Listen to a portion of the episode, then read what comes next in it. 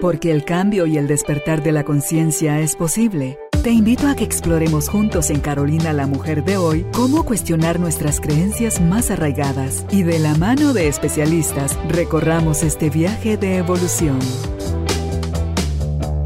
Bienvenidos. Hola tribu de almas conscientes, no saben lo feliz que estoy hoy porque en este día, que es 27 de octubre, tenemos ya adornado el set de Carolina la Mujer de hoy en modo navideño, mi época favorita del año. Bueno, por motivos especiales y luego otra época es por otros motivos y otra por otros, pero para mí el año entero es un motivo especial para celebrar y para compartir. Así que ya con la Navidad en nuestros corazones, queremos darle la bienvenida a nuestra invitada Anayansi Serra. Ella es coach de relaciones que está con nosotros hoy para hablar sobre el tema patrones en las relaciones. Sí, señor, tenemos modos de comportarnos y esto es lo que a la larga influye en cómo se desarrolla la relación con las demás personas. No estamos hablando nada más de las relaciones de pareja, es cómo nos relacionamos con otros individuos. Así que si usted está dispuesto, nosotros también, a seguir aprendiendo. Y con esa alegría le damos la bienvenida a nuestro estudio a Ana Yancy. Ana Yancy, bienvenida. ¿Cómo estás? Gracias, Carolina. Muy bien, es un gusto estar acá ya en, modo navideño y, en ese espíritu de compartir y de alegría, ¿verdad? Así que muy bien, gracias. La música navideña a mí me puede enloquecer. Sí, te cambia el humor, ¿verdad? Total. Inmediatamente. Total. Y sé que hay gente que la pasa, la pasa mal. La pasa con tristeza, la pasa con, con enojo muchas veces, porque a lo mejor en otro momento de su vida, en esas fechas, perdieron a un ser querido o sucedió una tragedia en su vida en ellas o en ellos y eso hace que la fecha quede marcada como algo no grato, pero lo importante es, más allá de cuando suceden los eventos, es que estamos dispuestos a hacer con eso que nos pasó para poderlo usar como trampolín o como herramienta de crecimiento y podernos amigar con, las fechas, las diferentes fechas. Y es que también pasa que hay, hay un ciclo natural en diciembre, ¿verdad, Carolina? Y hay veces que las personas desconocen esto y, entran en un estado melancólico sin entender bien qué es. Y es que aunque aquí en Guatemala estamos en un trópico, la luz disminuye en diciembre. Claramente el día es más corto, el sol no está tan cerca y eso nuestro cuerpo, aunque nosotros no estemos conscientes, sí tiene un efecto en nuestro cuerpo y hace que entremos en un biorritmo distinto, que haya un espíritu más melancólico, ¿verdad? Y es bueno saberlo porque no siempre es tristeza depresiva, sino puede ser también que tu cuerpo está entrando en un biorritmo distinto y hay que permitirse esa recarga, ¿verdad? De, Del invierno. Tú lo ves en la naturaleza. ¿Cuántos árboles se quedan sin hojas? Sus ramas aparentan estar secas y cualquiera diría, ay, qué feo árbol y ram, hachazo y adiós árbol. No, él está en el reposo que requiere de esa temporada y esa es la invitación que nos hace la naturaleza, a hacerlos nosotros también eso mismo y aprovechar toda esta época que, que viene a hacer ese reposo en nuestro corazón, en nuestra mente y decir, ok, ¿qué es lo que he logrado en estos primeros 10 meses de, de mi vida? ¿Qué quiero hacer con los dos que faltan? ¿Qué cierre quiere, cierre quiere dar? quiero darle al 2021,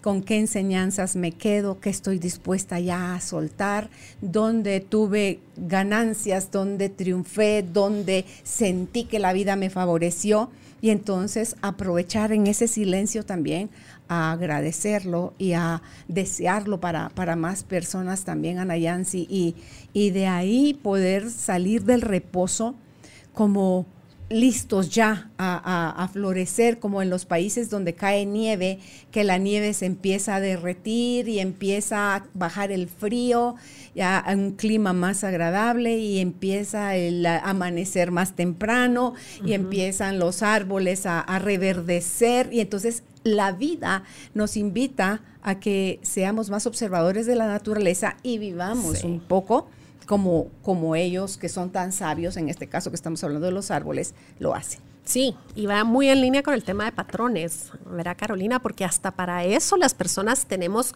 formatos, sistemas, como maneras de conducirnos en la vida. Y hay quienes, como tú dices, normalmente entra la temporada navideña, diciembre, y tienen un bajón energético o una, se les activa la tristeza de un duelo que quedó pendiente probablemente. Y eso también es un patrón.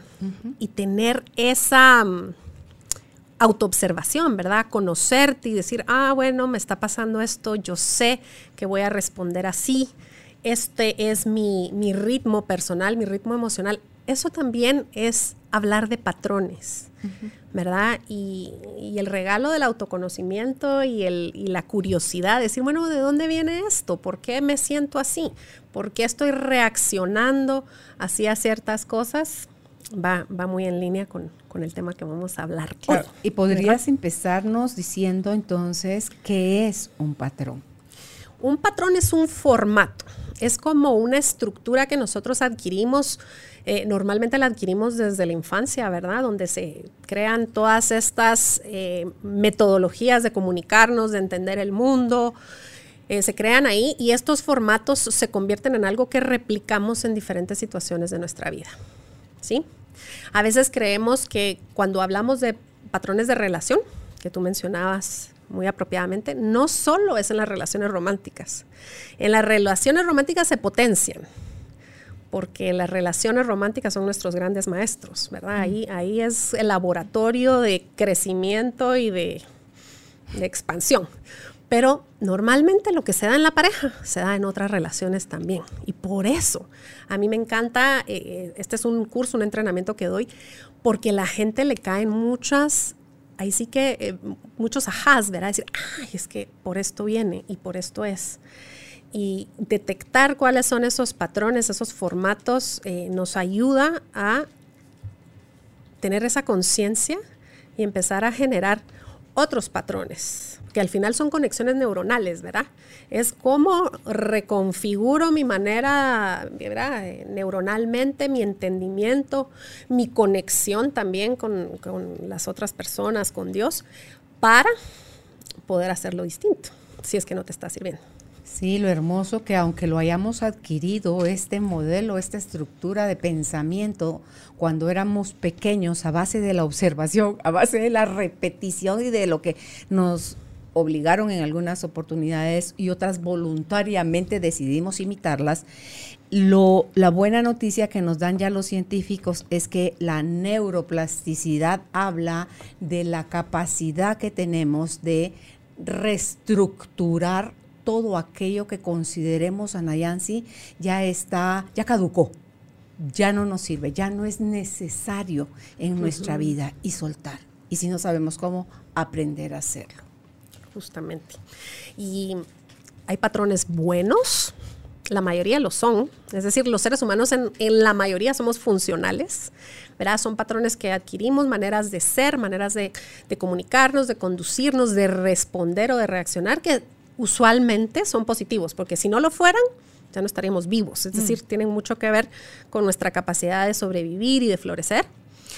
Pero cuando son nocivos, son como ese, esa piedra con la que tropezamos una y otra vez, que se vuelve una lesión dolorosa a la que nos topamos y nos topamos, ¿verdad? Y, es ahí donde, donde hay mucho potencial para transformar, para crecer y, y, tener más satisfacción, ¿verdad? Porque al final lo que queremos en nuestras relaciones es, es esa satisfacción de saber que aportamos y que nos aportan, que, en esa relación podemos crecer, podemos ser mejores versiones de nosotros mismos, ¿verdad? Que es esa plenitud que buscamos en, todas nuestras relaciones interpersonales.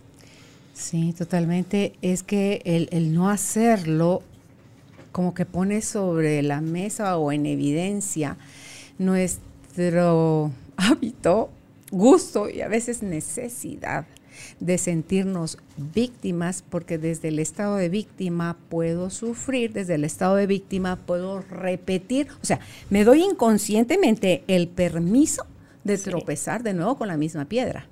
Y hasta puedo hacer las manitas así de como, ya yo ni sé qué pasó. pero soy yo quien está generando desde esa inconsciencia o desde esa no responsabilizarme el, el mismo eh, modelo de persona que atraigo a mi vida porque no aprendí con la opción A y cuando veo ya voy por la opción J y sigo sin aprender y porque la vida a mí, a mí siempre o a mí nunca. Y caemos en, en todos esos patrones que nos llevan nada más a excusarnos, a Nayansi. Yo creo que lo que necesitamos ya aquí y ahora es algo que porque como no estamos entrenados a eso de encontrarlo internamente, aparezca algo afuera que nos inspire, o sea, que nos toque las vísceras y nos diga sí, o ah, sí. O sea, no solo los momentos, ajá, que tú decías, es ok, wow, ching, o sea, sí es necesario que yo empiece a actuar de otra manera, porque si no me voy a seguir viendo una y mil veces repitiendo lo mismo. Y es que es, es cabal lo que tú dices, o sea, el, eh, los patrones y el victimismo nos sirven para algo. Aunque nos duela, nos está sirviendo para algo. Entonces mm. hay una pregunta, decir, ¿para qué me está sirviendo esta conducta repetitiva o esta respuesta repetitiva que, aunque me cause dolor, ¿por qué la repito? Si no te sirviera, no la repetirías. Entonces tenemos que, ir ahí, ¿verdad? A, sí que desentrañar lo que hay ahí. Y los patrones nos, nos rigen varias cosas. Algo que tú mencionaste. las personas que elegimos. De quién nos rodeamos. ¿Sí? Y no solo a nivel de pareja, a nivel de amistades, a nivel de la familia con quien eh, nos acercamos más, con quien estrechamos relación, tiene mucho que ver con esos patrones, ¿verdad? Ese tipo de personas que a nosotros nos resuenan como alguien que queremos tener en nuestro círculo íntimo también viene de un patrón. Eh, la manera en la que interactuamos con ellos, ¿sí? Y aquí es qué estándares tenemos, eh, ¿verdad? E, en la interacción. ¿Qué estándar tengo yo para una amistad? ¿Cuáles son los criterios que yo manejo a la hora de decir, esta persona es mi amiga cercana o es mi mejor amiga? ¿Qué, pasa ahí? ¿Verdad? ¿Cómo interactúo? ¿Qué, ¿Qué es lo que yo espero de esa persona? ¿Qué es lo que yo le voy a dar a esa persona? Tiene que ver también con esos patrones. Tiene que ver con cómo permitimos que nos traten. ¿sí? Eh, los límites personales que manejamos eh, son repetitivos. Es decir, si a ti tu pareja te maltrata, lo más probable es que alguien más en tu círculo cercano también lo hace tus, eh, puede venir desde la infancia, tus padres, eh, tus hermanos y tus amistades. Es decir, esto, si hay maltrato en tu relación de pareja, hay maltrato en otro lado. ¿Sí? Entonces eso hay que ver. Y, en, ese, en eso que permitimos hay que eh, clarificar estos, estos conceptos que es estándares, ¿verdad? ¿A quién permito acercarse a mi mundo? Límites que barreras o qué em, stops le voy a poner a, las situaciones y a la gente para que no transgredan mi integridad personal. ¿sí? Entonces los límites son importantes. Y también esos que van un paso más allá, que son los rompetratos, así les digo yo. En el momento que se transgrede esa línea que yo puse, se acabó la relación. Es decir, ahí ya no hay vuelta de hoja. Tus no negociables. Tus no negociables, ¿verdad? Y eso tiene que ver con cómo permitimos que nos traten. Y en el caso de las mujeres, Carolina, no es una conversación que nos promuevan, ¿sí? Tenemos tantos mandatos de género mm. Mm. para decirnos que no tengamos límites, que seamos totalmente entregadas, serviciales, mm. sacrificadas. ¿Sí?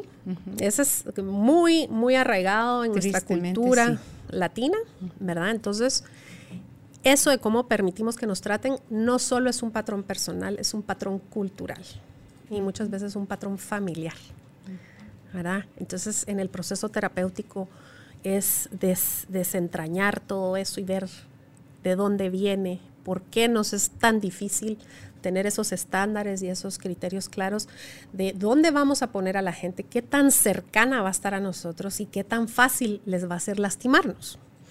porque esto es todo, son cosas que podemos gestionar.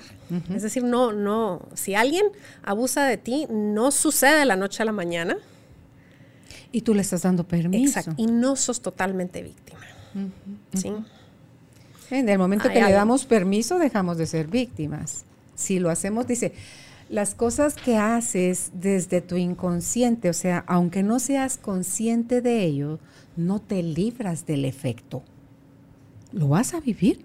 Así tú, no me diga, entonces yo, sí, sos tú, esa es la buena noticia. Que al enterarte que eres tú, tú puedes modificar todo lo que estés dispuesto a modificar dentro de ti. Y puede que te duela muchísimo cuando tú te das cuenta de eso. Ah, por supuesto. Te va a doler, pero después cuando entiendas lo que hay detrás te va a liberar, porque como tú decís, es que si soy yo, mm. entonces yo lo puedo cambiar.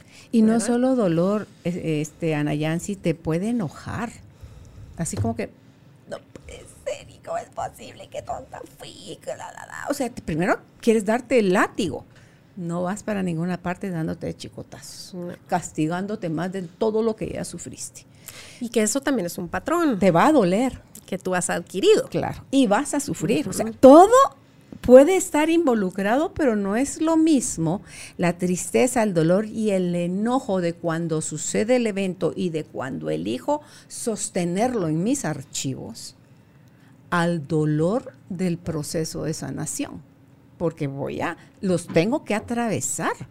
Sin atravesar el dolor, el enojo y la tristeza, no me puedo liberar, no lo puedo sanar, no lo puedo soltar. Primero me tengo que hacer consciente de y lo que sea que dispare en mi interior, lo tengo que ver, lo tengo que sentir y después soltar. Y como estoy acompañada, ustedes nos dan a nosotras una serie de, herramientas. Ya puedo dar fe de esa herramienta que tú tienes para sanar lo de Psyche. Wow, así, wow. De verdad, si no lo han probado, les invito a que lo prueben con Anayansi, porque ahí podemos descubrir cosas que están tan celosamente tejidas, guardadas, archivadas y resulta que esa es la raíz de donde está saliendo todo el desmadre que hacemos afuera. Desde qué pensamos, de quién, a quién le voy a dar permiso de, estar en mi, en mi intimidad, en mi mundo más, más privado, más querido. Y a quién no, hay guardianes en la puerta o está la puerta abierta y cualquiera entra, da dos patadas y se va. O ¿Qué creencia tengo de usted aguante, baje la cabeza y así son los hombres o así son las mujeres y o te toca, no pregunte o sí. No, entonces todos esos guardianes nosotros los ponemos, nosotros los quitamos y de verdad esa herramienta de sanación, mujeres, señores, sirve muy muchísimo. se mueve poderosa y profundamente para encontrar cómo nosotros nos hemos sostenido en el patrón doloroso, Ana Yancy. Sí. Cuando es posible sanar. Ya no estamos en una época donde estar sufriendo sea como que, yes. O sea, no. Ay, no, ahora hay tantísimo recurso disponible que el que sufre es porque de algo le sirve. Sí, insisto. El que sufre es porque algo le sirve. Y fíjate que sí, Psyche es una herramienta poderosísima para transformar creencias. Las hace aflorar para que tú las veas.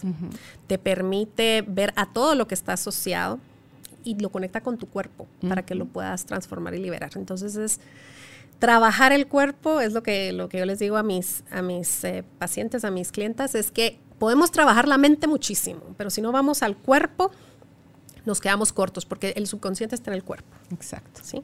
Y está la otra herramienta que trabajo también, que es AIT, que es Advanced Integrative Therapy, que es, esa es más profunda porque habla ya de trauma, de esos dolores que son mucho más fuertes y te permite ir a la raíz y también trabajarlo en tu cuerpo a través de los chakras. Es fabuloso. También la Sí. Entonces hay que trabajar ambas, porque en lo cognitivo hay entendimiento. En lo cognitivo tú eh, eh, puedes ordenar lo que está pasando. Y en el cuerpo puedes disolver y liberar. Entonces es, sí, pero el, primer paso es lo cognitivo para que puedas decidir, ah, ok, salir de la ignorancia. que mientras ignoremos, no sepamos, no nos demos cuenta, por si les parece muy pesada la palabra ignorancia, mientras desconozcamos que nosotros somos los que estamos como carceleros deteniendo eso adentro que está lastimando tanto, no vamos a poder hacer ningún cambio. Es el alcohólico que dice yo, problemas de alcohol. Sí, mi gordo, usted, problemas de alcohol. Hasta que él no lo acepte, no puede empezar ningún proceso de cambio. Así es. Y después vas con Aite a buscar llevarlo a todas las células, porque como tú decías, es tan cierto eso, Anayansi, mm. que el cuerpo es el, el archivo, ese es el disco duro, donde están las células, los huesos, la mm. piel, los órganos, todo está impregnado. Pero somos una cultura que separa la mente del, cuerpo, ¿verdad? Como que fueran dos entidades distintas y no, están íntimamente relacionadas. Sí. Y en ese sentido, las, eh, los patrones de relación son como, son inconscientes, como tú dices, o, tenemos cierta noción, pero no están del todo visibles. Y como yo lo explico, es que es como los nudos en la parte de atrás de una alfombra tú a una alfombra le ves el diseño, ¿sí? Ah, hablando de una alfombra persa, por ejemplo, tú ves el diseño, estos, esta decoración, estas flores que se repiten una y otra vez y lo ves y te parece linda o te parece fea, pero digamos que eso es lo que ves. Pero en la parte de atrás están los nudos. Están los nuditos. Y están cómo pasas el hilo, cómo pasa, ¿verdad? Eh, cómo se hace el entramado. Esos son los patrones. No los vemos pero ahí están. Y gracias a ellos es que se manifiesta esa obra de arte que es la alfombra, ¿verdad? Entonces, eh, si queremos modificar algo en el diseño, es en la parte de atrás, es en los nuditos. Entonces, cuando empezamos a hablar de patrones de relación, lo que estamos haciendo es yendo a esa parte de atrás, a esos nuditos, y ver, bueno, cuáles tengo que soltar, ¿verdad? Y cuáles tengo que reconectar por otro lado para que pueda haber un cambio real en, la, en el diseño de la alfombra. Y eso digamos que a un nivel profundo se hace en un trabajo, como te digo, a nivel cognitivo, a nivel corporal, pero hay cositas que podemos hacer que son muy sencillas para detectar qué puede estar pasando. Porque las personas somos únicas e irrepetibles, pero sí nos conducimos de cierta manera, decir, con ciertos arquetipos. Es decir, hay como clasificaciones de personalidades y en las relaciones también. O sea, nosotros en nuestras relaciones nos presentamos con ciertas características arquetípicas que definen por dónde va a ir la cosa.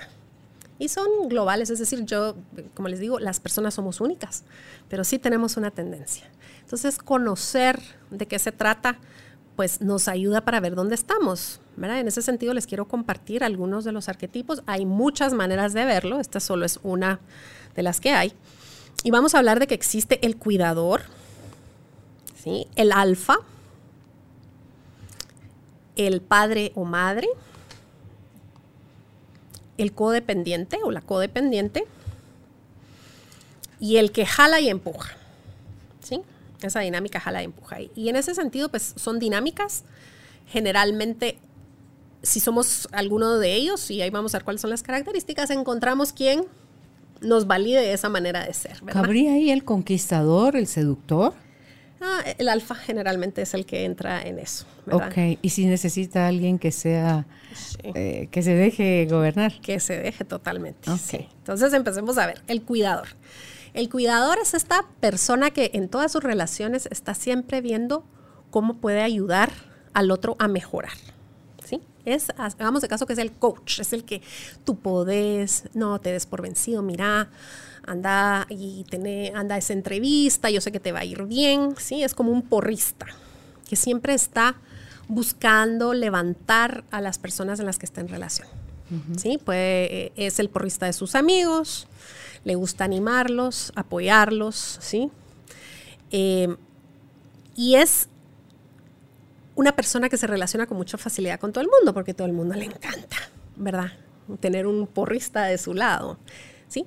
Y estas personas normalmente, por esa naturaleza de querer levantar a los demás, suelen encontrarse o atraer gente que necesita ser levantada, ¿verdad?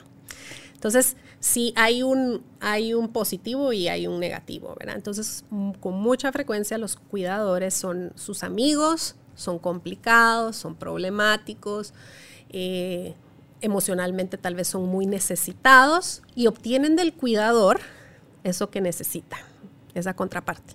Puede convertirse sin darse cuenta en perseguidor o en sobreprotector, pues. En sobreprotector. ¿Verdad? Sí. Puede ser muy irritante. Digamos, estar en relación con un cuidador puede ser muy irritante porque es como estar como con un coach que te está, no, tú puedes todo el tiempo, ¿verdad? Eh, para las personas que están en relación con un cuidador pueden percibirlo como que no me acepta como soy, que todo el tiempo me quiere cambiar. ¿Sí? Entonces, en, el largo plazo, sobre todo en la pareja, empieza a generar resentimiento. ¿Sí? Y el cuidador puede decir, es que no, yo te estoy apoyando, yo te estoy llenando de amor. Y el otro, ay, sí, pero es que sabes que así soy, yo quisiera que me aceptes. Cada que nos sentimos no validados como somos, vamos a generar resistencia automática al, por favor, no me cambies, porque me quieres cambiar porque no, no te gusto como soy, no me aceptas como soy. Entonces, el cambio tiene que venir, ok, yo me tengo que dar cuenta de qué necesito yo cambiar y venir de dentro de mí para que funcione y entonces elija accionar a favor de modificar pero yo a mí, sí. a nadie más. Y el cuidador, a diferencia del alfa que ya vamos a ver, lo hace de una manera muy amorosa, es decir, no es dominante, no es mandón, sino es, pero todo el tiempo está como, por ejemplo, en, la pareja, está la esposa que quiere que el esposo adelgace porque es gordito. Y entonces, mira, te hice este postre sin azúcar. Mm, mm, mm, Más mamá que es. Ah, sí. Eso también. Mm. Vamos a ver al, mamá, papá. Eh, es que yo sé que tú si comieras mejor vas a estar más sano. sí, pero yo no te lo estoy pidiendo, ¿verdad? Le dice el esposo.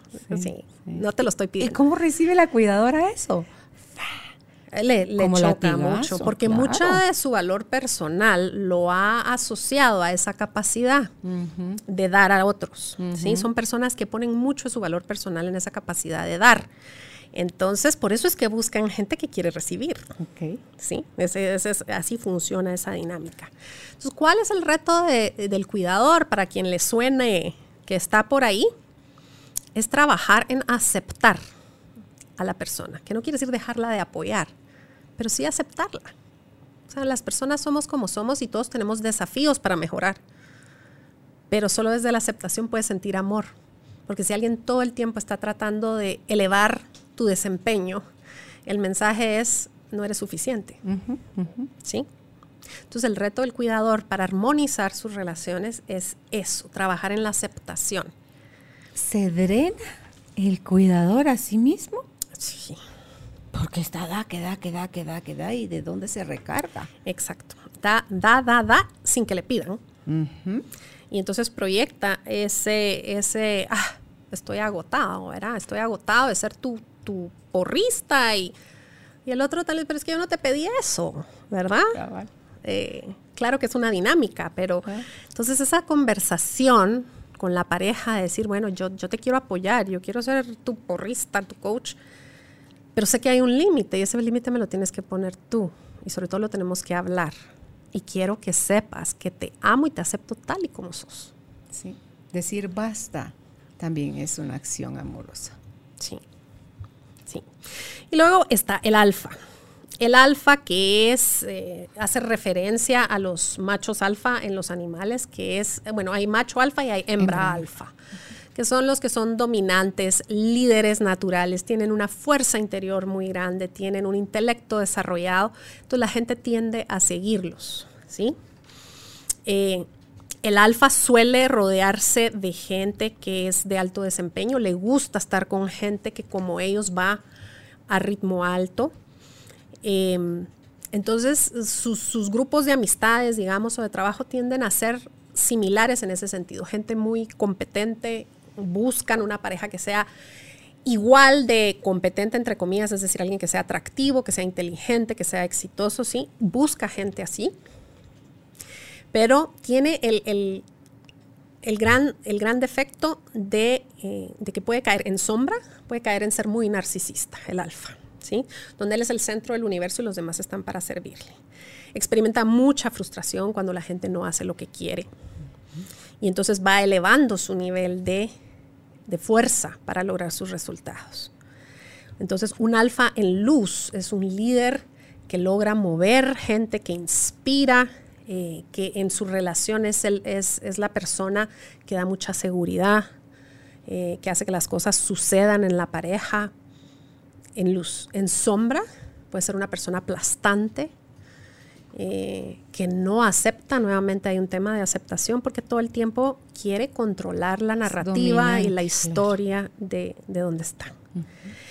El alfa sufre cuando no tiene control. Hay un miedo muy fuerte detrás de un alfa, ¿sí? cada vez que vemos a una persona que ejerce mucho control en, en, cualquier área de su vida, en su trabajo, en su familia, detrás de eso hay un miedo muy fuerte a que las cosas se vayan, vayan a colapsar. Son esas personas que sienten que son pulpos y tienen que tener los tentáculos en todos lados para asegurarse que las cosas fluyan y caminen. No pueden delegar. Sienten que si quitan un tentáculo, algo terrible va a pasar. Fíjate que ahí atrás hay herida de injusticia. Sí, sí. Ah, detrás de cada uno de estos hay una herida eh, primaria que viene de la infancia, de injusticia, de maltrato, o, ¿verdad? Eh, pero sobre todo de injusticia porque hay algo que él percibe que se merecía que no le dieron. ¿verdad? Y, usa su fuerza para asegurarse. Pero no le dieron suficiente, sí. Pues, y usa su fuerza para, para proveérselo a sí mismo, ¿verdad? Entonces hay el reto de las parejas de los alfa. Te puedes convertir en depredador, pues así ah, también. Sí, en sombra, sí. sí. En sombra los alfas son terribles pueden ser terribles y, y su, su, reto en la vida es eso, balancear esa, ese don que tienen para liderar versus ese esa proclividad que tienen a, a, asfixiar. asfixiar, a controlar a tal manera. Veo difícil que un alfa se quiera relacionar sentimentalmente con otra alfa. Te sorprenderías. De verdad es una dinámica muy interesante. ¿Pero qué se agarran como perros y gatos? Al principio sí. Y, pasa que si no logran estabilizar ese nivel de energía, digamos, es, una dinámica el competitivo y el exitoso, ¿sí? Entran, se atraen, se atraen porque es una energía muy similar, ¿verdad? A una exitosa le encanta estar con una exitosa, ¿verdad? Pero se da un juego de poderes que puede llevar a la ruptura, en la mayoría de los casos, o puede llevar a que uno de ellos ceda mm ceda el liderazgo y lo asume en otra área de la pareja. No es necesariamente malo, pero requiere mucha madurez emocional, muchísima madurez emocional, porque es soltar el control de las cosas que tú crees que tienes que controlar, cedérselas a alguien más y encontrar dónde tú puedes ser tú mismo dentro de esa relación. Pasa mucho, hay, parejas poderosas, yo sé, estoy segura que conoces, que el, hombre es, fuerte, exitoso, líder y la esposa también, y es una mujer eh, que tiene su casa nítido, sus hijos nítidos, y encontraron un balance donde cada uno tiene su nivel de, excelencia. ¿sí? La dinámica entre ellos es la que se vuelve complicada, porque generalmente uno de los dos tiene que ejercer mucha madurez emocional, mucha inteligencia emocional y ceder los espacios de contienda. ¿Qué se puede decir? Pero como te digo, es sí es un reto. Lo más común es que agarren cada uno para su lado, porque como que qué atractivo es alguien a quien no tengo que estar empujando, jalando, porque produce su propio combustible y tiene el empuje para, para hacerlo. O sea, alguien que siento que está a nivel mío, eh, a nivel intelectual, a nivel económico, a nivel de diferentes formas. Está fit como yo, o sea, porque buscan eh, estar parejos en, es que los hace lucir bien, los hace lucir bien. Pero si ella es más triunfadora que él en un momento dado, eso a él, ante todo si es ella, a él no le va a gustar porque al hombre le cuesta un poquito más aceptar. Tendría él la fuerza interna para decir, ok, y eso no me hace menos hombre. Me bajo unas rayitas, yo no tengo ningún impedimento en que ella brille como tal. eh, porque en otras áreas de nuestra relación ella está compensada o equitativamente, o sea, estamos como seres humanos al mismo nivel que en lo profesional. Ella o él destaquen más, pero como tú decías, tiene que haber mucha madurez emocional para tener esa seguridad y confianza de que no pasa nada. O sea, mi relación no corre peligro si yo estoy clara en eso y que el otro o la otra no se vuelven mis mis peones y entonces yo soy el único que mueve piezas. Hay sí, no, y es que hay muchos mandatos de género ahí, lo que tú mencionabas, entre el hombre y la mujer, y entonces de ahí viene la fuente de muchos eh, juegos de poder, ¿verdad? Choques de poder. Eh, requiere mucha eh, madurez emocional, sobre todo para mantenerse como individuos y entender que la parte de relación es, es parte de conexión, pero no están entrelazados, ¿sí? Por eso es que si es un reto, generalmente no sucede. Un alfa, tanto hombre como mujer, busca a alguien a quien que sea más dócil, ¿sí? Que se deje manejar, ¿verdad? Eh, que tenga una capacidad de, de dejarse liderar, que no entre en conflicto, y esa persona, si, si, logran una armonía, pues tienen una relación bastante funcional. Sí, porque lo puede llevar hasta la cama. Sí. Una mujer alfa en la cama necesita dominar al otro. Y no se trata de, ay, si aquí en la historia nos dice que la mujer siempre debe ser la sumisa. No no, no, no, no, no. Pero es que están los dos dispuestos a negociar, a ceder y a compartir si de verdad quieren hacer un trayecto largo de vida o disfrutarse con loca pasión, con intensidad y cuando agarren fuego que se calcinan y caquen para su lado. Entonces es, es, algo que, que se debe de hablar. Yo creo que un alfa maduro sabe tener comunicación asertiva, sabe poner puntos sobre las IES sabe pedir, es un, reto para ellos. Sí, porque sí, Para ellos y ellas. Ese es un reto y es tener esa sensibilidad de, ver al otro, eh, de salirme de mí mismo y ver al otro. ¿verdad? Ese es el, reto del alfa. El alfa vive muy adentro de sí y de lo que quiere controlar. Y todo viene de un, como te digo, de este miedo. Entonces, ¿cuál es el reto para las personas que están con un alfa, la pareja de un alfa? Es lograr esa comunicación lograr ser escuchado, es no sentirse aplastado, ¿sí? entender que, esa dinámica de poder no tiene que ver conmigo, o sea, no, me está desvalidando a mí como pareja, sino que es su naturaleza. Y darse cuenta no es nada más, ay, ay, me quedo callada, no. Tiene que llevarlo a la conversación con la pareja, porque muy alfa podrá ser, pero aquí tenemos que hablar, pues, porque si no, tú tampoco tomas una posición. Tú decides si el alfa te pone aquí porque tú lo permites, o el alfa, ok, no estás acá en competencia, sino solo te pones un poquito abajo de él, que no es sumisión si te vas hasta abajo, ni es total obediencia, porque pueden caer en eso de no querer generar conflicto en irse al otro extremo. No. Y, es que hay, alfas maravillosos. Pero te imaginas la frustración. si tú sos alfa de naturaleza, que te así como que, estás presionando la pelota debajo del agua, un resbaloncito necesitas y esa chara sale, sale con fuerza. Sí, sale con fuerza. Entonces, eviten tragedias mayores, reconociendo que es cada uno cómo quieren vivir esa relación, porque el alfa no está para dominar al sumiso, ni el sumiso está para bajar la cabeza y permitirle todo al alfa, sino que respetarse, o sea, tratarse con respetar su dignidad, creo yo es que, es, importante que detectes un alfa en sombra, o sea, un alfa que tiene una patología, que es el narcisista. Es decir, esa es la patología del alfa. Es importantísimo. ¿Y cómo puede una mujer o un hombre que está saliendo con alguien así mm, darse salga cuenta? corriendo, amárrese bien los tenis y salga corriendo. Sí, contra una, es decir, una relación con un narcisista es algo bien complejo. Carolina, es súper complejo. si tú detectas que hay algo así, es... Busca ayuda. Si puede buscar ayuda o salir de ahí. ¿Cómo detectamos, digamos, un alfa narcisista? Eh, es alguien que que no va a escuchar tus necesidades, que siempre va a satisfacer las de él.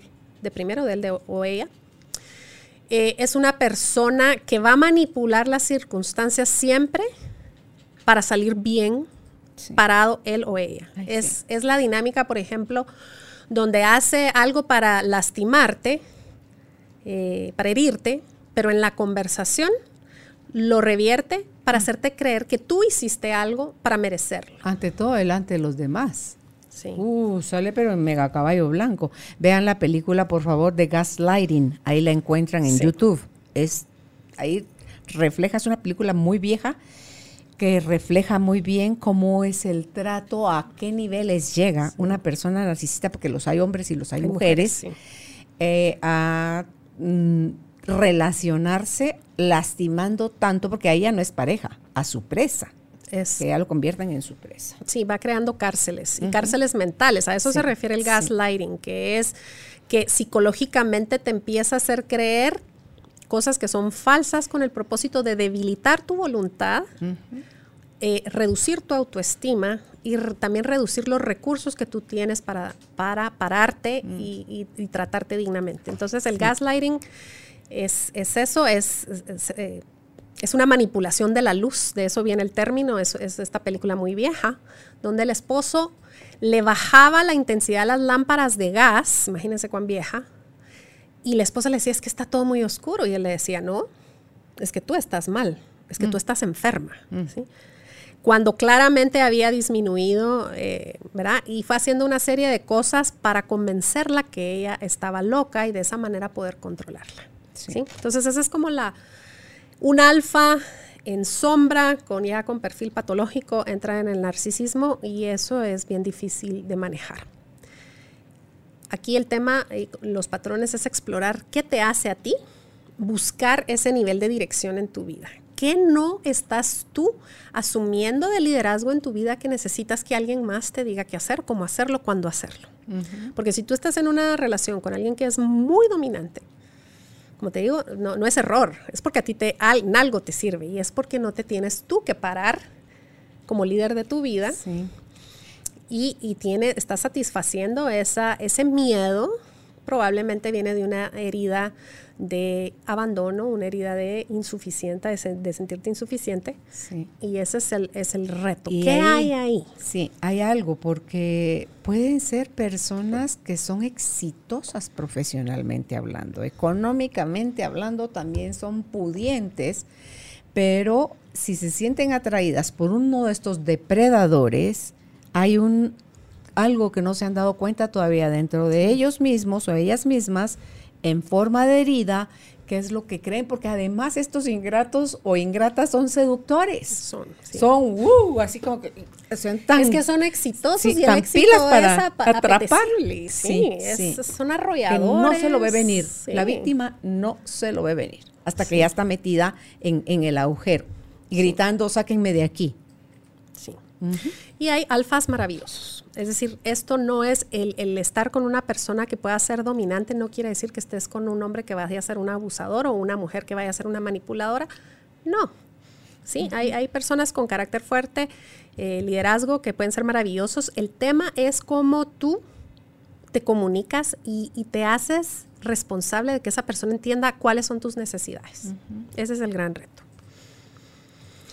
Y luego el siguiente eh, patrón es el codependiente. ¿No era el padre-madre? Ah, me lo salté. Sí, porque está el padre-madre, el ah, codependiente, el que jala y el que empuja. Sí. El padre-madre, es decir, padre-hijo y madre-hija o madre-hijo, ¿verdad? Es, con un hijo, ¿verdad? O dependiendo del sexo. Eh, donde una persona asume el rol de padre y el otro rol de hijo. Ok, ¿qué, qué es lo que sucede aquí? Se parece mucho al cuidador pero esta persona va un paso más allá.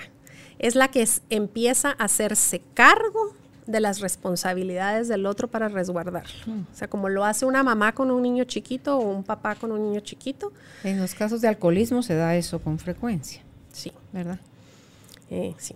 Es que el alcoholismo tiene todo un universo de roles. Esa es una cosa bien profunda. Pero, pero digamos que en el rol de padre-madre es eso. Entonces, yo como hijo siento rico porque probablemente vengo de una situación donde o tuve una madre muy o un padre muy dominante que no me enseñó a ejercer mi autonomía, entonces eso es lo que conozco y lo replico, buscando una pareja que no me deje ejercer mi autonomía, que no me deje usar mi voz para expresar lo que quiere, que, que me anula haciéndose cargo de cosas que yo me puedo hacer cargo.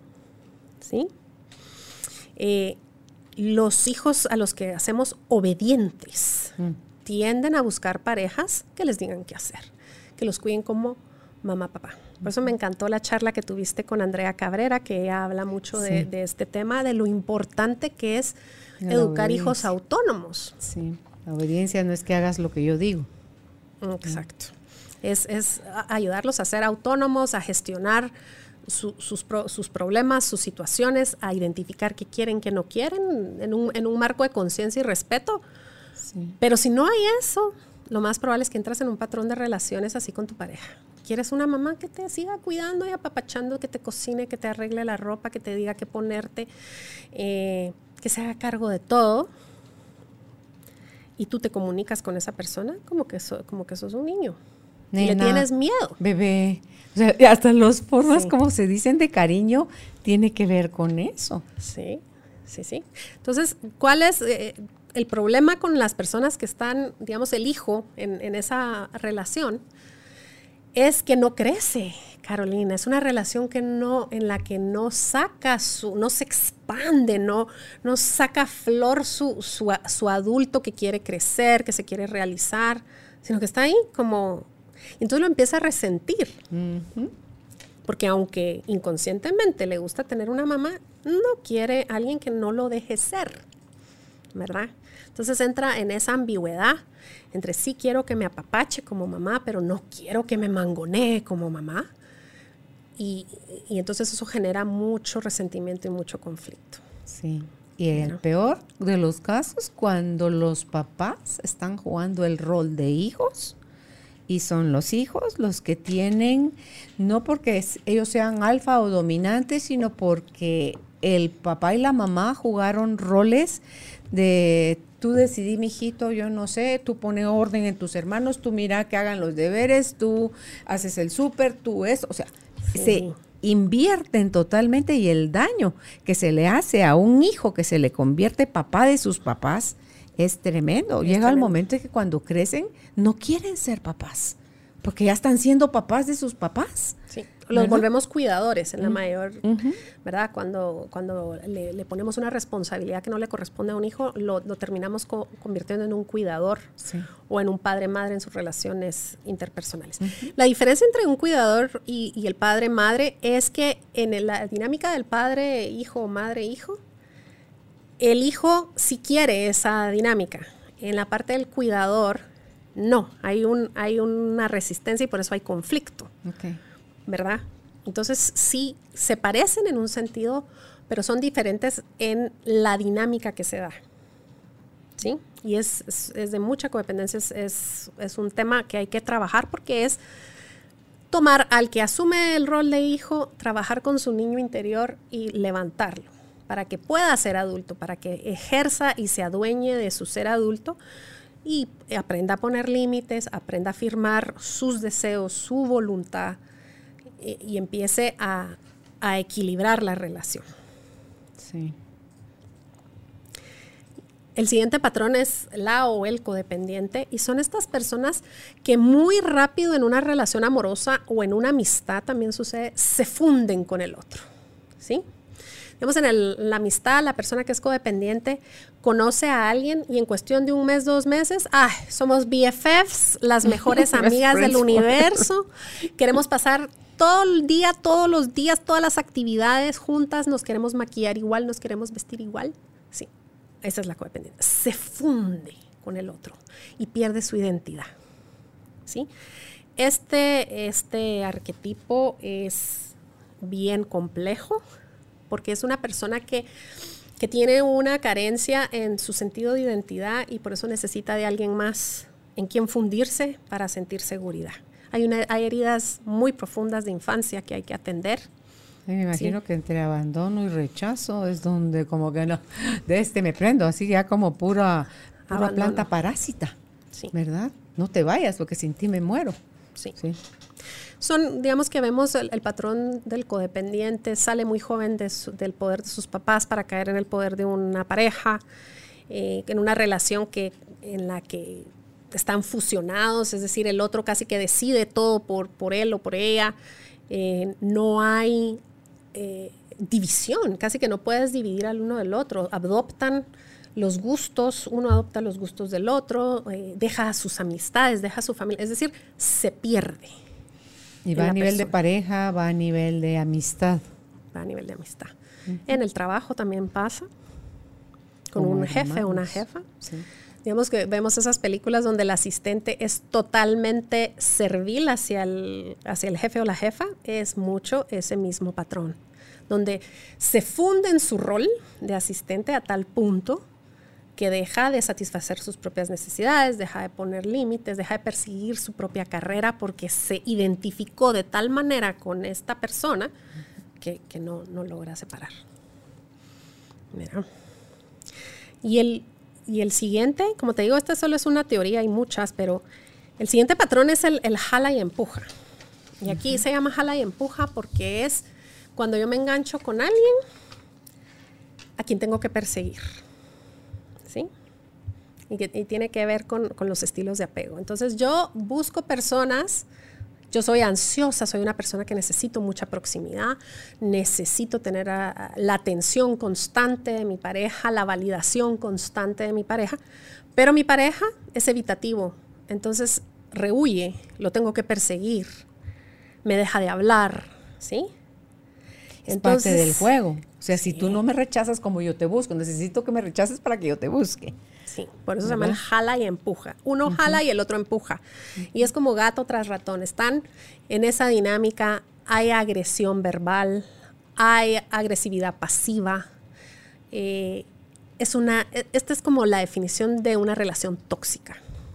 ¿sí? Y tú puedes ser el jala y el otro puede ser empuja o al revés, pero siempre necesitas uno del otro. Entonces tienes alguien con un estilo de apego evitativo para la- a quien la intimidad le es muy difícil porque también tiene una herida eh, y se, se aprendió a proteger de esa manera. Entonces quiere, quiere relaciones pero no quiere invertir en la relación. ¿sí?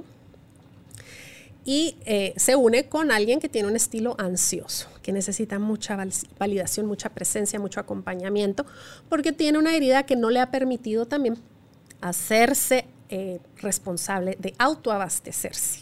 Pero así como la puedes necesitar al principio y tú dices, sí, esta es la horma de mi zapato y aquí me quedo, te llega a hartar. Ah, sí. O sea, el que anda persigue, que persigue, que persigue, harta. Al que está saliendo y saliendo, el que huye, huye, huye. Sí, sí, porque imagínate, si tú eres evitativo y a ti te gusta tu autonomía, te gusta tu espacio, no te gusta tener a alguien encima todo el tiempo, y esta otra persona demanda de ti el afecto físico, la presencia, la atención, todo el tiempo sentís que te, ¿verdad? Aturde. Pero esta, fíjate que es bien interesante porque son tres estilos de apego. El apego seguro, que son las personas que pueden tener relaciones abiertas, que se sienten cómodos con la intimidad, que pueden comunicarse y gestionar bien. ¿sí? Ese es el 50% de la población. Luego está... Afortunadamente. Afortunadamente. Lástima que no es más, pero bueno. Sí. Ok. Eh, luego está el 25% que es evitativo, que son estas personas que por su historia familiar, eh, puede ser genético, puede ser, pues son temperamentos también, heridas de la infancia, eh, evitan, es decir, no se sienten cómodos con la intimidad. Le gusta tener gente cerca, pero cinco minutos y después yo quiero mi espacio, yo quiero mi tiempo. Tienden a ser más solitarios que gregarios, ¿sí? O si son gregarios, es muy a nivel superficial, ¿verdad? Está rodeado de amigos, pero no íntimamente, ¿verdad? Tal vez aprenden a aislarse, aunque estén con más gente, se van a su mundo interno y saben cómo hacerlo. Aparentemente, como diría Mario Alonso Puch, el cuerpo lo dejas acá, pero la mente se te va a cualquier Sí. lado y se notan allá. Se sí. nota, se desconectan de las Sí, tú conversaciones. ves que la mirada se te va como que estás como con gallo. Sí se le nota a la persona cuando no está presente. Es muy difícil estar con un evitativo. Sí. Y hay dos tipos. Está el temeroso, que es una persona que no abre su corazón realmente, no se comunica bien, pero está. Es temeroso, no quiere ser abandonado, pero no tiene la capacidad de, abrirse, ¿sí? Es súper complaciente, lo que tú querrás, pero no tengamos una discusión, por favor. Sí, yo no quiero discutir, yo no quiero decirte lo que yo quiero, yo quiero que esté todo bien. Jesús. ¿Sí? Me da, algo, creo yo. Ese es el temeroso. Ay, no. ¿Qué pasa con el temeroso? Que quien está en relación con un temeroso sabe que hay mucho más de profundidad en esa persona que no te está dando acceso a ella. Entonces es muy frustrante. Te complace, ¿sí? pero... no hay un vínculo emocional sano. Entonces es súper difícil. Y está el desdeñoso, que es el te desprecio, te dejo de hablar. No me gusta. Tranquila, hielo, diría la Iraida. Y lees, sí, hielo, la ley del hielo. Es el que aplica la ley del hielo y le parece intramuscular con una facilidad. Ese es el desdeñoso. ¿Sí? Ok. Y el ansioso es este otro perfil, de otro estilo, que es una persona, son sumamente amorosos, entregados, dedicados, pero inseguros. Entonces necesitan mucha validación, necesitan mucho acompañamiento. Se pueden convertir en desesperantes por su inseguridad. Claro. Otro 25% está ahí. O sea, el 50% está en el apego seguro, el 25% en el evitativo que puede ser temeroso o desdeñoso y el otro 25% en el apego ansioso. okay. Entonces, cuando hablamos de este jala y empuja, es un ansioso y un evitativo. Pero ya como adultos. se persiguen y se persiguen. Podemos trabajar en desarrollar el apego seguro. Sí. una vez tú te vuelves tu propio proveedor de amor, de confianza, de respeto, de dignidad, de valía, de todo eso, autoaceptación y todo eso, vas subiendo tu porcentaje de eso y se va disminuyendo lo otro. Ya te puedes relacionar con las personas sin necesidad de volverte tú una planta parásita que vive a costillas del otro y, que da libertad, que confía, que, que necesita también de vuelta esa misma confianza y esa misma libertad. Digamos que estadísticamente el ansioso se trabaja y logra avanzar en desarrollar esa seguridad personal y autoabastecerse. Estadísticamente, el evitativo no le gusta, es el que no va a terapia, es el que no habla, porque precisamente es evitativo. evita verse, evita abrirse, no le gusta, es su manera, es, se ha convertido, ese es estar cerrado, se ha convertido en, en un mecanismo de sobrevivencia. Entonces, es su coraza. Muy difícil que un evitativo se involucre en un proceso de terapia. Pero les prometo que si dan el paso, es una maravilla. Lo que van a encontrar es no, y la calidad de sus relaciones van a mejorar, pero tremendamente. Solo con tener la disposición de decir, bueno, voy a ver qué hay detrás de esto. ¿Por qué me cuesta tanto abrirme? es porque se dan cuenta.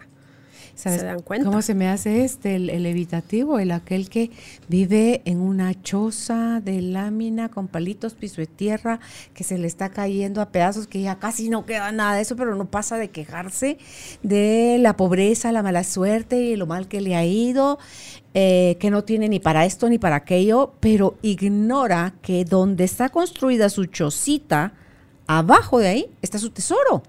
Ahí, si él escarbara, va a encontrar todo el tesoro que necesita para salir de la situación en la que está. Entonces, señores, señoras, si ustedes por favor, se, se identificaron como esto, sí se puede, vale la pena, palabra que vale la pena. Vale la pena, vale la pena. Mira, yo en mi, en mi historia personal yo te puedo contar que nosotros teníamos una relación así con mi esposo.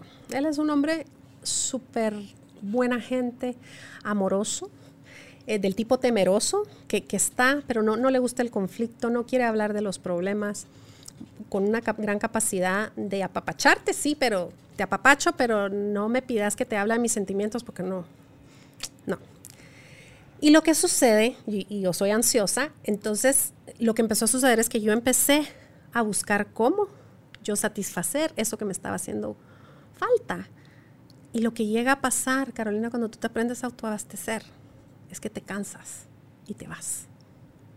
A fuerzas, a fuerzas que sí. Te cansas y te vas. Claro. Y, eso tal vez es la principal invitación para la gente que tiene estilo evitativo, es que puedes perder a tu pareja si no estás dispuesto a trabajar en ti. Mm. Y si tu, tu, pareja sí está dispuesta a trabajar en sí misma, es que el, el crecimiento es...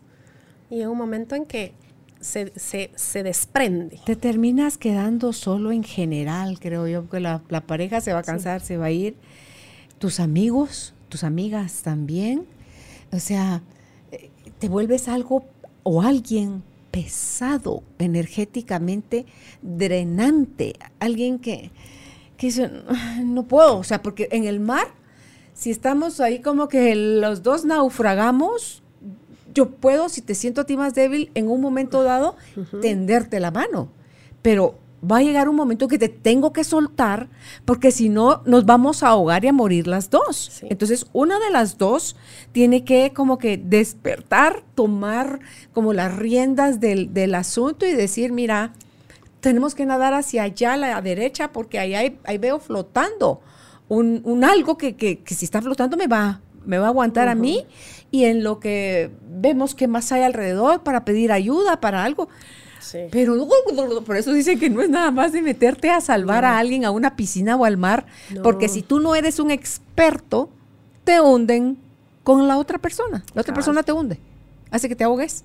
Sí. Entonces, sucede no nada más en ese tipo de eventos, sucede en la vida, en la vida real, en cómo manejamos la hacerlo. y si tú no estás fuerte, aunque te tires al agua, te ahogan, te ahogan, te ahogan. Te ahogan. Y es, es el estilo evitativo, pues eh, tiene un montón de aristas, ¿verdad, Carolina? Eso es como para hablar un, una... Todo un programa. Todo un programa solo de ese, porque fíjate que pasa lo siguiente. Podríamos dedicar algún día, Nayansi, como que entre el evitativo y el ansioso, ya que los otros ya se las tienen así como que más con ellos el apego seguro es más fácil reforzar y salir, porque esos ya salieron del agua, esos ya están caminando en la arena. Sí. Pero el que está en el evitativo y el ansioso, te das cuenta, es como aquel que ya rescataron te sacan a la orilla, a un punto donde el agua ya te llega a nivel de la rodilla. Y porque lo veo, te lo estoy narrando porque pasó con cuando mi hijo se iba a ahogar en el mar y, mi cuñado entraron juntos y llegó el alfaque y se los llevó a los dos. Entonces a mi cuñado lo logran jalar y poner en la orilla, pero ya el agua le llegaba a la rodilla. Y él estaba tan asustado y tan sin fuerzas que se, deja caer, se deja caer ahí porque salió, hasta ahí lo dejaron caminando. Se deja caer de rodillas el agua porque las olas seguían llegando a la orilla. Entonces lo bota. Ahí se estaba ahogando. Entonces tú decís, yo no me puedo. Y cuando digo tú decís, es Carolina dice, yo no me paré a rescatarlo a él. Me tocó correr dos kilómetros a lo largo de la playa, pegando de gritos, buscando si alguien tenía un salvavidas, una moto de agua, un coso de esos rojos, como que salen en Baywatch pidiendo quién, vas a creer que pasa una compañera de colegio de mi hijo, el que estaba allá adentro ahogándose, en dos caballos. Ella iba con uno y llevaba otro caballo vacío, sin nadie. Ángeles, ¿verdad? Sí, sí. Entonces, que, que se le grita, ¿podrías por favor ir a buscar un salvavidas? Una persona, un señor que salva vidas. Entonces, claro, dice ella, y sale corriendo no sé a dónde, se fue con los dos caballos, regresa con otro, con un señor que se mete al mar, ve cómo está el mar, ve la incapacidad que tienen mi esposo y mi hijo, porque ya Álvaro se ha metido a querer rescatar a Luis y cuando él, como dicen las películas, como que en la séptima ola nos vamos y la ola nos saca en primer lugar, no sabes cuál es la séptima ola. No conoces la fuerza del mar. No sos experto en No, entonces cuando Álvaro ve su realidad y dice, no, mijito, aquí nos vamos a ahogar los dos, vámonos todavía más adentro en el mar. Y entonces, confiando en que afuera había un movimiento de gente buscando quien les ayudara. Entonces, yo veía a Nayansi, las olas que eran tamaño edificio, la boya se perdía, el, salvavidas cuando entra les dice, no, yo no los puedo sacar a ustedes porque ustedes son inexpertos y queriéndolos sacar a ustedes nos vamos a ahogar los tres. Entonces, vamos a nadar hasta la boya, los ayudó a subirse a la boya y aquí tiene que venir ayuda en algún momento. Entonces, ya que los deja seguros, les dice, salgo nuevamente, no los estoy abandonando, salgo a pedir nueva ayuda, más ayuda. Para hacerte el corto, eh, corto el cuento, terminan siete salvavidas con ellos ahí adentro. Y ven la furia del mar y dicen, no los podemos sacar. Vayan a Puerto Quetzal a pedir una tiburonera para que nos vengan a rescatar a todos, porque no, no vamos a poder. El mar de verdad estaba demasiado bravo. Llega la tiburonera, quiere acercarse a ellos, no puede, decía, vamos a dar vuelta. Entonces se alejan Wow. de ellos y les dan órdenes a los, todos los salvavidas que están ahí, naden ustedes con ellos, tráiganlos a la lancha. Entonces todos los van, lo van, los van como acuerpando para que en, en momento de desesperación, porque en un momento de, de locura mental haces cualquier tontera. Los llevan a la lancha tiburonera, los suben todos ahí. Yo ya puedo un poco Ay, Carolina, respirar, Ana Yancy, porque a mí me salía la fuerza de yo no sé dónde. A correr de regreso al lugar donde estábamos para ir en el carro, para ir a traerlos Traerlos. a Puerto Quetzal. Mira, la angustia hasta que no abracé a mi marido y a mi hijo, no fue así como, ahí sí ya pude llorar. De decir, "Uf". Pero es esa cosa cuando tú ves y vas reconociendo tus limitaciones, así seas muchas veces experto, que fue lo que les pasó a los salvavidas. Sí. Ellos podían entrar y salir. Pero reconocieron su limitación y, Y dice, los vamos a terminar ahogando. Entonces reconoce su limitación. Manden a la tiburonera. Vienen estos que aparentemente están como protegidos encima de una lancha. Y ellos dicen, no, si nos acercamos más, damos Nos vuelta. vuelta. Nos tenemos que retirar y ellos que naden para acá. Sabiendo la desprotección de los dos en el agua, es los vamos a proteger todo el tiempo hasta que los podamos subir a la lancha. Entonces, eso es lo lindo, creo que se puede acoplar a cualquier situación, Ana Yancy, que más Sí. allá de si eres experto o inexperto, si tienes miedo o eres valiente, la vida te va a presentar situaciones en las que como pareja, ya que estamos hablando de las relaciones de pareja, vas a sentir que estás en medio de un tsunami y si no estás bien afianzado emocionalmente, sí. vas a, a hundirte. Y tú puedes invitar a tu pareja Sí. a que se suba a la tiburonera. Sí, o no. Pero si no quiere, no. Se tiene que quedar a vivir en la boya. Sí, y ese es, ese es un, un gran reto que tienen eh, muchas mujeres. Mira, eso es una dinámica que sucede más el, el evitativo del hombre. Tiene mucho que ver con mandatos de género, cómo educamos a los hombres a manejar su emocionalidad. Los hacemos evitativos porque no les permitimos experimentar sus emociones, no les permitimos tener diálogos al respecto. Entonces, culturalmente, por mandatos de género, vamos inclinándolos hacia ese, a ese Ay, estilo de apego. Entonces, hay muchos hombres que son evitativos, ¿sí? La mayoría de evitativos son hombres, son muy pocas las mujeres. Las mujeres, digamos que no tienen apego seguro, la mayoría son ansiosas y ahí es donde se da esta dinámica jala y empuja. Y es muy difícil de romper y es muy difícil de sanar, porque como los hombres, como tú sabes, no les gusta ir a terapia, no les gusta en su mayoría, hay de excepciones sí. por estos mandatos de género tan fuertes que con los que hemos funcionado. Entonces se da esa, esa dinámica que dura toda la vida. Sí, Carolina, ¿cuántas parejas conoces tú así? Sí, sí.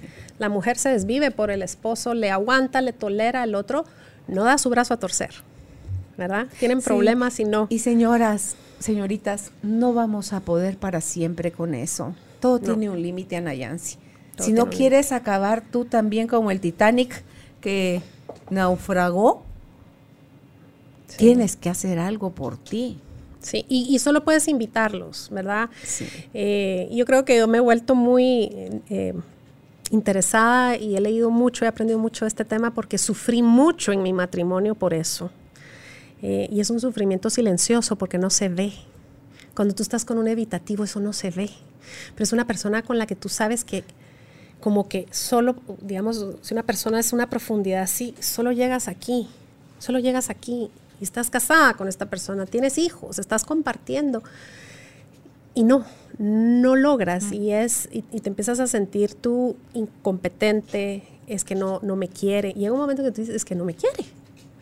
Y no necesariamente es eso, pero si él no está dispuesto a hacer el trabajo, llega un momento en Sí. que te cansas y eso le pasa a algunas personas en relación que, que tratan y tratan y te cansas y te vas, te vas.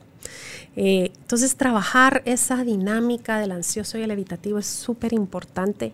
Hay muchísimos recursos. Yo trabajo mucho esta terapia, eh, sobre todo en temas de ruptura a la- al estilo ansioso. Le cuesta muchísimo. ¿Acompañas hombres también? ¿O sos Acompaño. más de acompañar mujeres? Las mujeres tienden a buscar más ayuda, ¿verdad? Pero sí acompaño hombres. He acompañado hombres en, en procesos de divorcio. Em, pero más mujeres, porque más mujeres me buscan, así como más mujeres buscan tu programa, ¿verdad, Carolina? Estamos más inclinadas a entrar en contacto con nuestras emociones, porque así nos enseñaron, pero también nos han enseñado a eh, someternos, y eso nos causa mucho sufrimiento. Entonces, todo este trabajo alrededor de los patrones de relación, de los estilos de apego, es para levantarnos y sobre todo aprender a autoabastecernos. Carolina, una persona que se autoabastece Ahora mira, con esto de los arquetipos, que fue genial todo, cómo lo desarrollaste, Ana Yancy, gracias. Es, imagínate la crianza de los hijos en cada uno de esto, si uno es uno, el otro es otro, o sea, ni, ni ahí estamos como que en la misma línea creando, porque queremos hacerlo desde nuestro espacito. Desde nuestro estilo de apego y desde nuestras heridas es como podemos proyectarnos al mundo. A la chucha, y ahí es continuar el problema generación tras generación. Sí. Hacemos lo mejor que podemos, Carolina, pero sabes que he aprendido yo con el tema de los hijos. Eh, y que tiene mucho que ver con lo que dijo Andrea, que es nosotros los acompañamos en su camino, si nosotros estamos procesados, pues tenemos más recursos, ¿cierto? Tenemos más recursos para facilitarles, para guiarlos pero el camino es de ellos. Y así como nosotros tenemos el nuestro. No lo puedes andar por ellos. Ellos tienen que lidiar llevar su camino, hacer sus descubrimientos como lo hacemos eh, los que estamos buscando todo el tiempo ese crecimiento personal y ese... Es un camino de ellos. Sí, lo lindo es que el modelo o el patrón que van a imitar de un papá que ya está sano, lo chistoso es cuando uno ya los crió y después ya cambias cuando ya están grandes pero les decís, o sea, a, mí no me costó nada decirle a mis hijos, la regué en esto, esto, esto y esto y esto otro. Entonces es como una carrera de estafeta. Es aquello, literalmente, hice un coso. Dije, acá está. Me disculpo, o sea, pido perdón por aquello, lo que te haya lastimado consciente o inconscientemente. Pido perdón por ello. Y te digo del beneficio que tiene ir a terapia. Y si tú necesitas ir a terapia, yo te puedo apoyar económicamente. Sí. Durante un tiempo para eso. Pero tú decides tú lo tienes que querer. si lo consideras necesario o no y cuándo y a qué velocidad y de qué forma. Pero ya el, así como que diría uno de mis hijos, Safo Candadito, así como ya, querer tienes que entre, es que le tienes que entregar a él su autonomía. Sí, entonces, porque si no creas esta dinámica otra vez, padre-hijo, ¿verdad? Sí, y es liberador eso. Entonces ya cada adulto, hijo, se tiene, porque ya como papás nos tenemos que relacionar con nuestros hijos de adulto a adulto. No pueden seguir teniendo cinco años. No, fíjese, señor, su hijo ya tiene 50. Y usted lo quiere seguir tratando como que tiene cinco. No, no, es de adulto a adulto. Y ahí requerimos respeto de las dos vías. Muchas veces no respetamos ni se nos respeta cuando somos niños. Sí. Porque no se ve como una persona pequeñita se ve como mm. una persona que no sabe, una persona que necesita que le guíen. Y es cierto, para adaptarte a un mundo de la forma como vivimos necesitas lineamientos, pero tu alma, Nayansi, lo que anhela es amor incondicional. Ser aceptado no importa qué.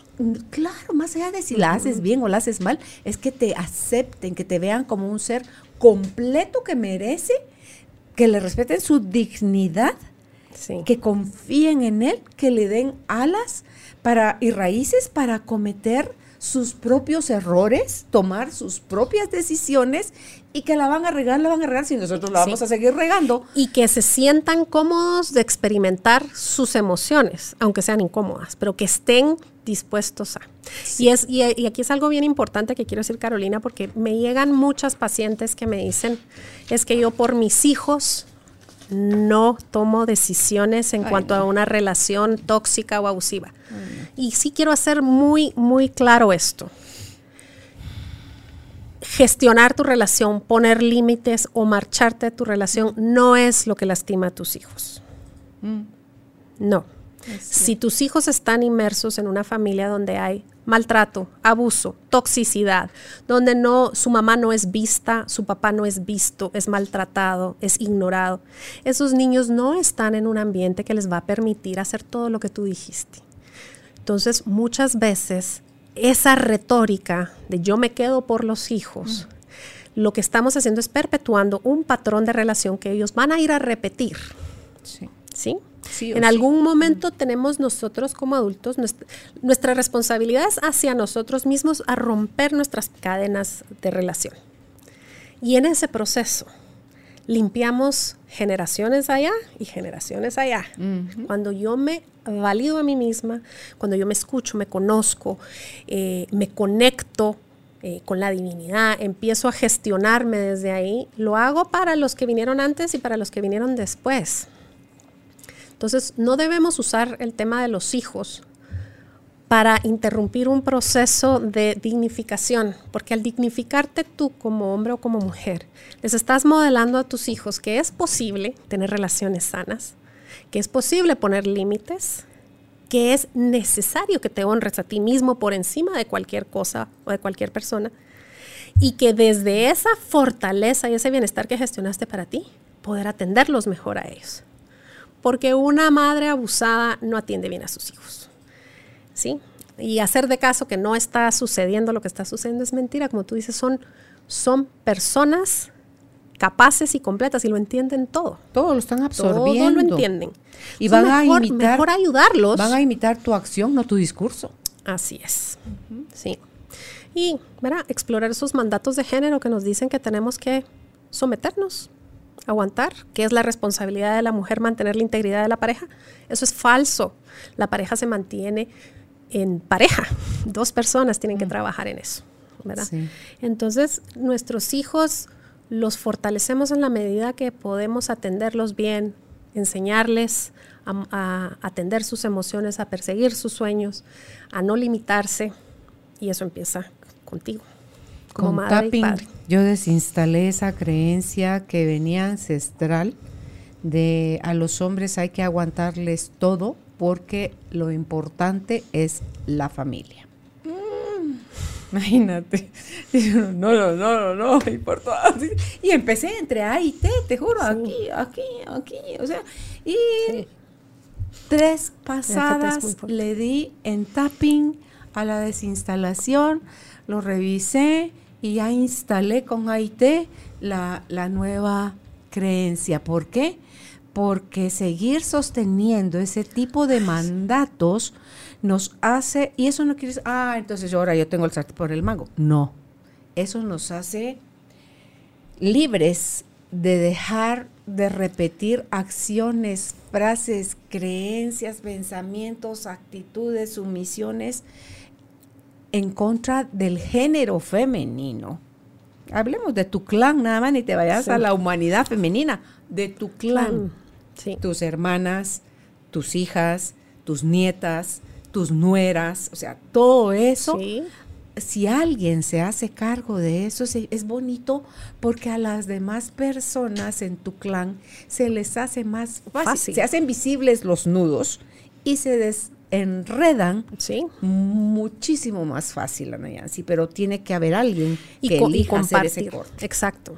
Eh, tienes que, si, si tú eres la que lo va a hacer, pues bueno, lo haces y, y, es bueno que, sepa, que sepan quienes nos escuchan que eso tiene un efecto multiplicador y que sí requiere de una valentía y de un coraje muy grande y que vas a ser criticada y que desde esos mandatos de género te van a culpar de muchas cosas, pero lo que tú estás haciendo por tu clan, por tus hijos eh, y sobre todo por encontrar esa paz que te mereces, y sabes que, Ana Yancy, que, que, el hacerlo desde una mirada de respeto, de amor, de honra y admiración hacia mi clan masculino. Porque si lo hago peleando todavía con mi clan femenino, perdón, con los hombres de mi, de mi clan, oh. es, mentira, o sea, es un maquillaje la cosa. El cambio viene real y profundo cuando desde el amor y en amor yo puedo darme cuenta de qué patrón estaba en mí, el efecto que puede estar con de contaminación que eso puede tener y cómo me libera a mí y a mi clan femenino y hasta nos facilita el que ahora poder ver a los hombres de mi familia.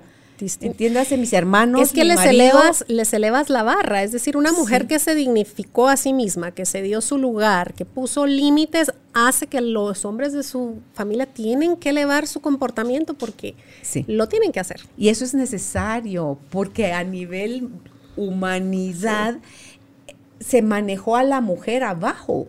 Y entonces esta tiene que subir a una equidad, a un, a un nivelarse donde él es capaz de ver, reconocer, amar lo que ella aporta y ella es capaz de admirar, respetar y valorar también lo que él aporta. Acción afirmativa, ¿verdad? lo que conocemos como acción afirmativa en teoría de género, necesaria. Hay que darle un empujón a la mujer siempre, eh, con la idea de que al darle ese empujón extra, que no se le da a los hombres y por eso es que le da como ruido a la gente, pero cuando tú le das ese empujón extra a la mujer, lo que haces es dar oportunidad a, a todas las de la comunidad a hacer lo mismo. ¿sí? es como una inversión adicional. Solo háganlo, por favor, desde el amor.